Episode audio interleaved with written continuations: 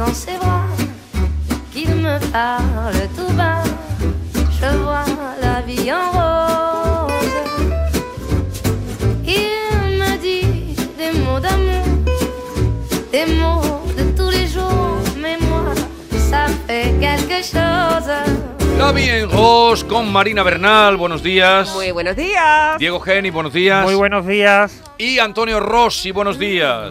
Muy buenos días y fresquitos días todavía por aquí, ¿eh? Eh, Norma Guasaúl, que ya lleva seguimos. incorporada, se ha venido esta mañana aquí a acompañarnos en, en la hoguera de San Juan que hemos hecho. Hemos hecho Ah, una una hoguera. tradición muy ¿Has Virtual. pedido muchos deseos, Norma? ¿Muchos deseos? Hemos quemado muchas Bueno, cosas, sí, mm, Rosy. Sí, hay cosas que deberían estar erradicadas. Las mascarillas, ¿sabéis qué las mascarillas? Hombre, De lo primero, no. lo- De momento eso es lo no. primero. Eso, el bicho ha Hasta el sábado ahí. no, hasta el sábado no. Eh, bien, pues vamos ya. Hoy día de salida de revista. Eh, sintetízanos. A ver. Eh, Rosy, ¿qué cuentan las revistas? Como Pues la verdad, una noticia que además por cercanía de las pocas que me gustaría comentar o hablar o que nunca me hubiera imaginado, pues es eh, un alegato en todas las revistas, en casi todas. En, tre- en dos de ellas va aportada, pues eh, un ánimo a Mila, que está pasando uno de sus momentos más duros. En, en Ola y en 10 minutos la llevan en ventana, pero yo creo que todas coinciden en, en dedicar eh, gran parte de la, de la portada a, a la compañera, a la colaboradora y periodista eh, Mila, porque está en una situación crítica y, y muy difícil, la verdad. Sí, está mal, ¿no? Sí, está... Yo quiero tener cuidado con lo que digo porque como la Ujú. familia no ha contado nada Sí. y yo todo lo que sé lo sé por evidentemente por cercanía y por, por amistad, pero sí llevamos eh, lleva una semana que está pues en una situación, bueno, todos tampoco también sabemos cómo son estas enfermedades y sabemos cuáles son los pronósticos y las consecuencias cuando cuando entras en una situación pues ya bastante delicada. Y sí es verdad que lleva pues eh, una semana eh, muy muy complicada, está en casa y está rodeada de los suyos. Eh, Su hija llegó el, este lunes, ¿no? El anterior.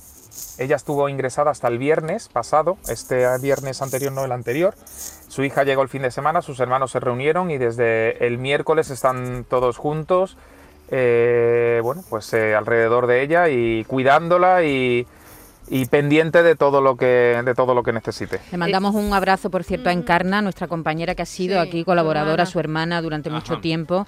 Eh, ya Nani, vive en sí. Granada y, y le mandamos un abrazo, un saludo y un abrazo. Sí, muy yo he grande. tenido mucho contacto con, con todos, porque cuando ella no cogía el teléfono, llamaba a Nani o a Concha, que es otra de sus hermanas, o Manolo, que es el otro, el otro hermano, pues están, están todos eh, con ella y, y bueno, pues eh, ani- bueno, ya no te voy a decir animándola, sino por lo menos eh, cuidándola. Acompañándola. Las cuatro revistas por primera vez hay unanimidad eligiendo ese tema como portada, Antonio.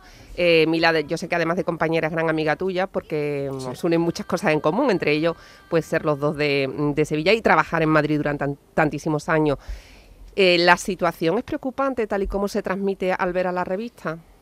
Sí, sí, es preocupante. Sí, sí, la verdad es que es preocupante y yo sé que han estado hasta el último momento pendiente y se ha hablado incluso de modificar el, el día de salida y todo, es decir, con todas las consecuencias que llevaba. Ha sido, Y la situación sí es, es preocupante, es muy, muy delicada, pero bueno, está cuidada, está en casa, está acompañada por los suyos y, y- y eso es lo, lo importante, la verdad.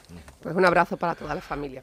Bueno, pues vamos a otros asuntos a referencia y a- algo más de las revistas. Eh, ¿Aportan algo Pues más las eh, revistas? por lo demás, las portadas ya. Eh, Ola mm, saca a la eh, princesa eh, Leonor, que ya sabéis que, que encara un nuevo cambio de vida en Gales y empezará en agosto, que además va a coincidir con otra Royal, con mm, la, la Benjamina de los eh, belga.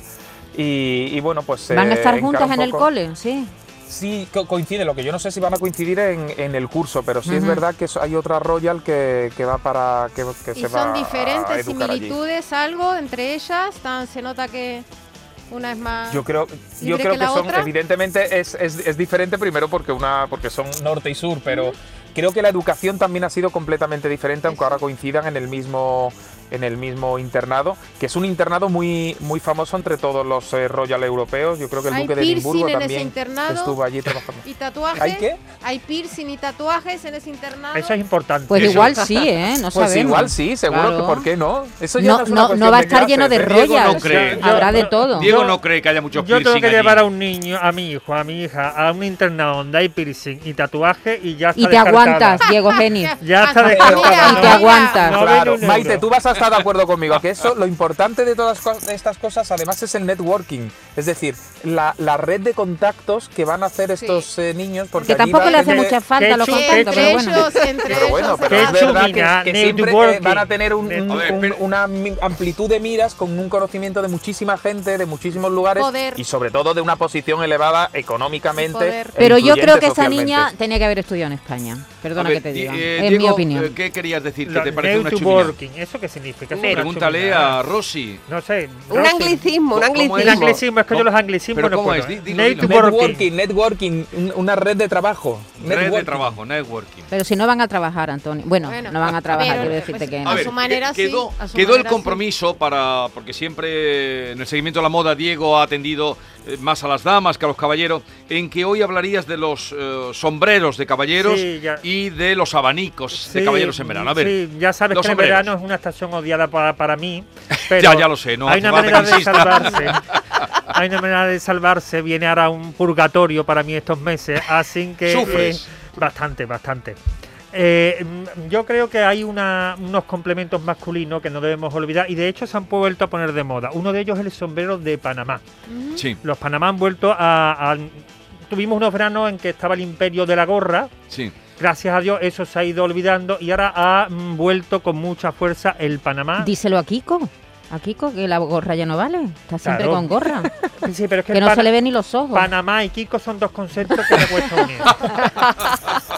Yo tengo un panameño, Diego, espectacular. Yo tengo uno que me lo compré en Panamá, Claro. precisamente. Es maravilloso. Que además se enrolla. Tú sabes que se enrolla. Claro, y no además- se doblan, lo puedes llevar enrollado. Es. Claro, es que además el Panamá, uno de, de sus cualidades debe ser la flexibilidad Sí. y que sea ligero, porque claro, estamos en una ciudad, es sobre todo para ciudades. Sí, sí, sí. Eh, Para la playa, ¿no? Para la playa está el canotier.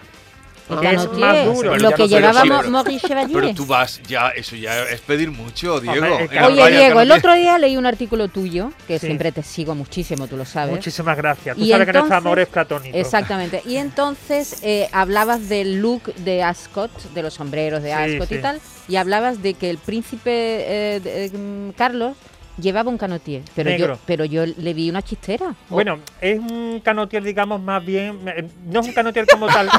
Vamos a ver, no retroceda. Oh, ¿Era canutier o no lo era? Sí, lo que ocurre es que estaba forrado y estaba eh, como de piel negra, forrado con piel negra, pero la forma era de un canotier. eh, eh, y además iba a juego con la mascarilla, no sé si te diste cuenta, y con el paraguas que llevaba. Como ese. ¿eh? Era, para mí era lo más elegante que había en Hasco, porque había una diversidad de sombreros. No digas asco. Asco no. Le ha salido el acento andaluz. Le ha salido. La aspiración. Pero Más todos, asco todos que te hemos entendido. A ver, pero yo creo que pedir canotier para la playa es mucho, pero... eh, Ya, pues yo lo tengo. Además, el canotier para la playa está muy bien porque eh, eh, ahí se- suele hacer mucho viento y allí el Panamá se nos puede ir Ya, volando ya. a la primera. El canotier, es- además, el canotier lo pusieron de moda las monarquías cuando en el siglo XIX decidieron ir a los baños. Claro, San porque antes tenían las casas de a Sanlúcar. Sanlúcar de Ah. Barrameda, porque antes sabes que lo que tienen eran las casas de campo. Entonces ya aparecieron los tejidos como el lino, el algodón, Sí. la cosa fresquita, ¿no? sí. Y Tejidos naturales para hacer más Claro, y, todo. y entonces, bueno, pues ahí surge el canotier que hasta entonces era usado por las clases populares. Había tres tipos de, de- de sombreros, ¿no? El de copa para la aristocracia, el bombín para la burguesía y el canotier que era más del pueblo, más popular. Tú sabes Pero- que yo tenía un tío sombrerero. Sí, sí, yo tenía un tío sombrerero. La sobrina del sombrerero. Sí, sí, que se arruinó cuando, Uy. claro, se arruinó Claro, cuando ya dejaron de, de usar. Yo creo que es un complemento dejaron de usar sombrero. Hay un libro magnífico, no me acuerdo, está escrito La Limón, que es el sombrero El, so- el sombrero de Panamá es lo Bueno, recomiendo. es No será el sastre de Panamá, la historia No, no, el es de, sombrero, de- de la construcción del que canal. cuenta Sí. lo que la gente tiene en la cabeza. de- los trabajadores. De los trabajadores de la construcción del canal Claro. de Panamá, que había muchos trabajadores y aunque se pegasen mucho dinero, renunciaban al trabajo por las altas temperaturas. Habían muerto mucha gente de insolación. Entonces se ideó este sombrero, que otra de sus cualidades es que debe estar muy bien entrelazada Sí. la paja de la que está realizado para que no entren los rayos ultravioletas. Hay mucha imitación, ¿no? Hay mucha imitación hay que tener mucho en, mucho en cuenta. Yo siempre mm, eh, aconsejo ir a, a tiendas especializadas, como por ejemplo, para mí la preferida, aunque haga publicidad, es Maquedano, Sí. porque ahí además ah, suele haber una dependiente, no sé si está ahora ya todavía, que es mm, profesora de historia, licenciada en historia, que te hace una auténtica historia de cada, de cada sombrero. Y, cómo entonces ponértelo y todo. cómo y Eh, todo. Esto es un- una sombrerería muy antigua, como habrá en otras ciudades. Esta está en la calle Sierpe, Rusia está en Córdoba y Exacto. así sucesivamente. Acudan Oye, a ellas, acudan a ellas. a ver, pero el sombrero garantía. en interior, si uno entra en un... Se debe Se después, debe como- quitar. como eh, símbolo. eh, o cuando bar- vas a saludar a alguien también, despojarte, aunque sea Pero al entrar en un, en un espacio cubierto, quitarse el Quitárselo, sombrero. claro, no tiene, Y- además no tiene ningún y, sentido. y las gorras, no. Las gorras, ahora mm, se están haciendo unas gorras para invierno muy llamativas. Tengamos en Pero cuenta que la invierno gorra. hablamos de verano. Claro, pero a mí la gorra en sí no me gusta. Aparte creo que se suda mucho la gorra, que es poco transpirable. La gorra Oye, es poco transpirable. Pero hay un modelo de, de gorra que estoy viendo mucho que es estilo patchwork, que consiste en poner Sí, trozos diferentes Esa de la tengo tela. yo, pero de invierno. Me encanta. Pero esa la Es tengo yo para invierno. elegante. Pero para el verano creo que transpira poco la gorra. La gorra es para y, hacer cre- de- y crea caspa. la guerra, la gorra, uy, la guerra iba a decir. La gorra, sobre todo, es para hacer deporte. Claro, Cuando tú estás mucho Sí, tiempo pero los libre. y esta gente la, La introdujeron. gorra, la gorra fue la gran aportación de la revolución industrial a la moda, una de las grandes.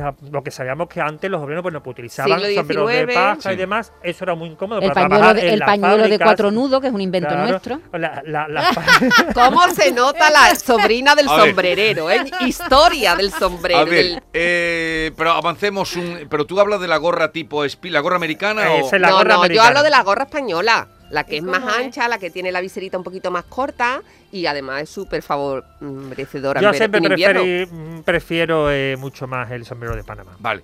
Eh, los abanicos. Los abanicos, sabemos que hay un lenguaje de, para las mujeres, pero los hombres también es un complemento que creo que no deben olvidarlo y además que da una sensación de elegancia.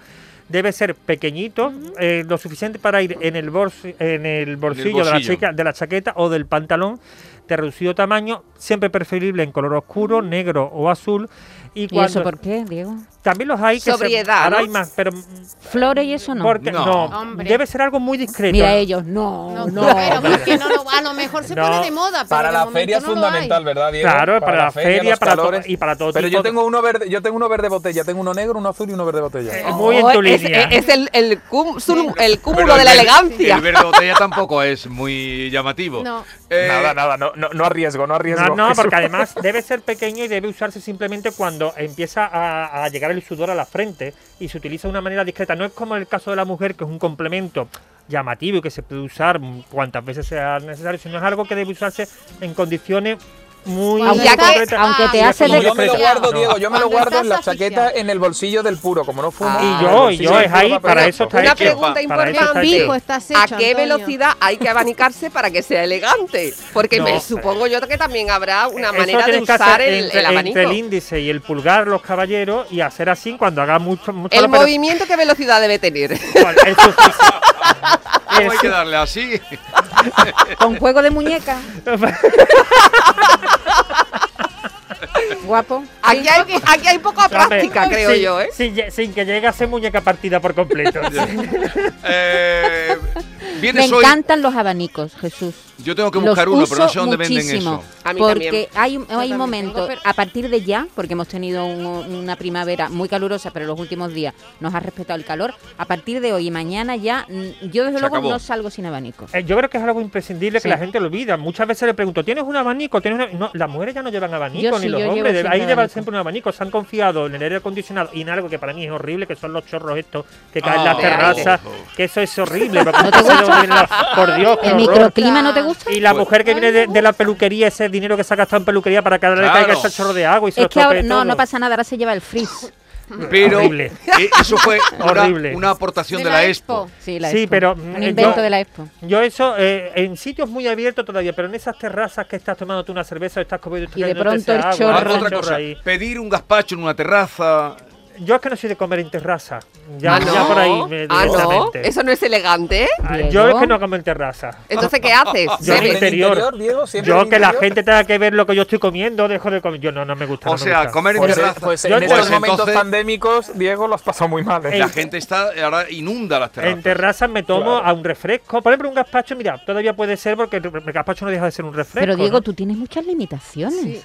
Yo, no, yo es que, Y aparte, Diego, ¿a quién le importa lo Qué que tú maravilla, ¿Tú te Maite. crees que, Pero, a ¿tú ver, te crees que la gente va viendo que lo que quiero- come el otro? que antes que nos vamos, quiero mm, algunas reglas de yo verano. en verano quiero vivir en un fanal de cristal. Vale. No- no Hoy Oy, oy. Diego viene con una camisa de un color precioso, no sé qué os parece a vosotros. Celeste bebé. Celeste bebé. Celeste bebé. Pero eh, de lino, ¿no? Es de, De lino. lino, de lino, Vale. sí. Eh, Oh. No, se me ha olvidado traer la guayabera Vale, para, de- para despedir el Pe- curso. Pero escúchame, de manga larga, eh, la, que es un color este que traes, el celeste ni bebé. mm, La manga corta en las camisas. Uy, uy, uy, uy, por Dios. Uy, por Dios, se me va a levantar el desayuno. ¿por qué la manga corta en las camisas? Por Dios, porque No. yo eso lo, lo asocio siempre, a, a- con todo mi respeto, a la construcción, al mundo de la construcción, ¿no?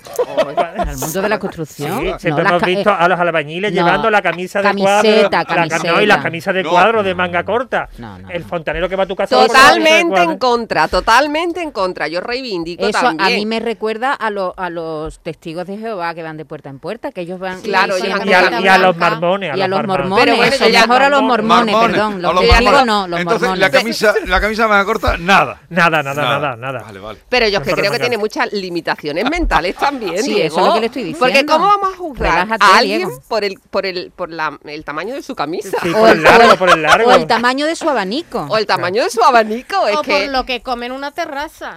no sé Pero qué. queréis dejarlo, él explica su canon en Estados Unidos mueres. ¿eh? Si bueno, ya te cuesta eso,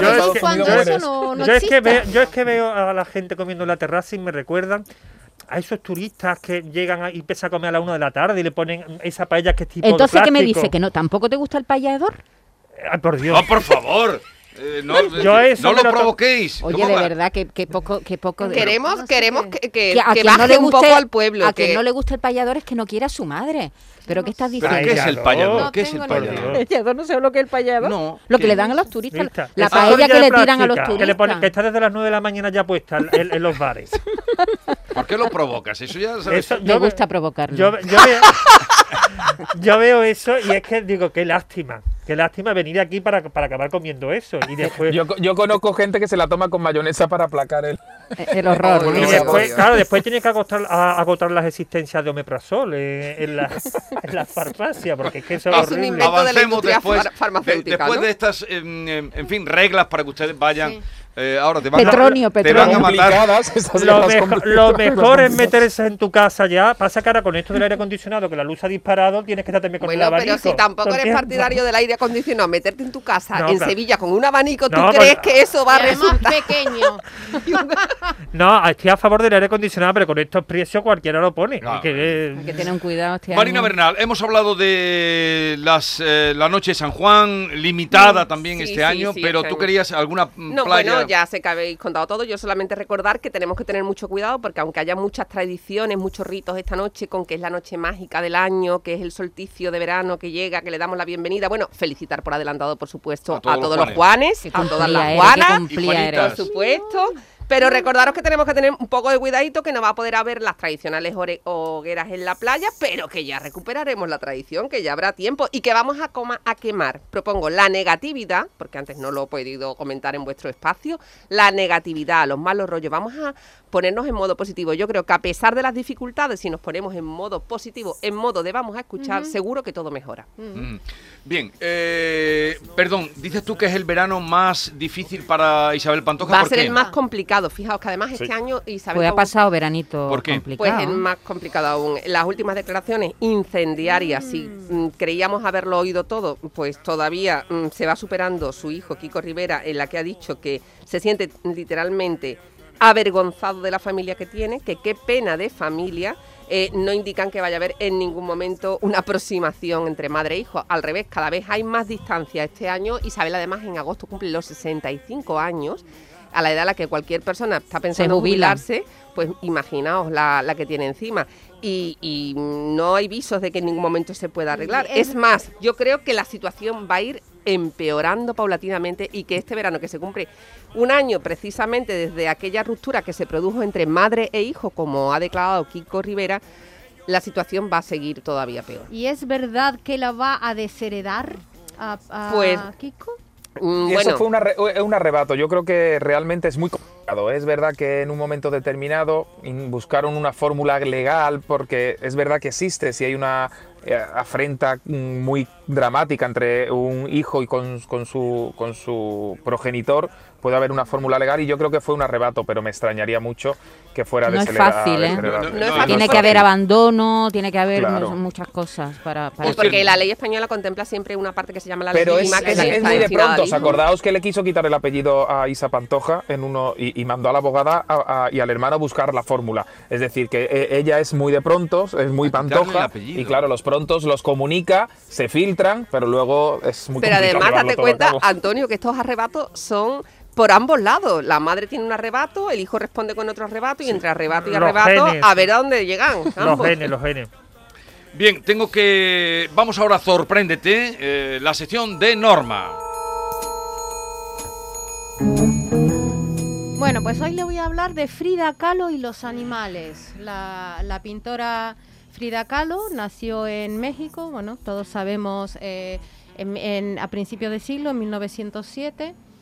Todos sabemos lo que le distingue a ella, pues sus coloridos, sus cejas, eh, los pilares de su vida, además de la pintura, digamos, las- los hechos que más se destacan es el, dolor físico que sufrió durante toda su vida, eh, una vida amorosa marcada por las infidelidades y por, por la variación eh, sexual, digamos, y los animales, el amor a los animales, que es lo que... Por, por, por eso la traigo aquí. Bueno, Y sigue eh, siendo un icono en la moda, porque las estampaciones de Frida en bolsos, camisetas, siguen Todo, siendo... dicen eh, col- eh, eh, colorida como su, como su loro bonita, que tenía una, una lora que se llamaba bonita, y independiente como un gato, también una mujer que... eh, hay un libro que salió ahora, una escritora eh, norteamericana que habla precisamente de esto, de los animales. Bueno, eh, mm, Frida nació con, a los seis años, tuvo poliomielitis, ahora gracias a la vacuna está erradicada. Después, con, con tan mala suerte también, que un, un- un accidente en el autobús que iba, chocó con un tranvía y le atravesó el, El cuerpo. cuerpo, Eso sí. lo estuvo a ella, sí. además de muchísimo tiempo con unos dolores muy terribles. Así todo, tuvo una vida amorosa, se casó con Diego de Rivera, eh, un, famoso pintor, todo nos suena. Y, eh, recordamos algunas de sus obras y, mm, y, de- y después tuvo un, amante que fue Trotsky.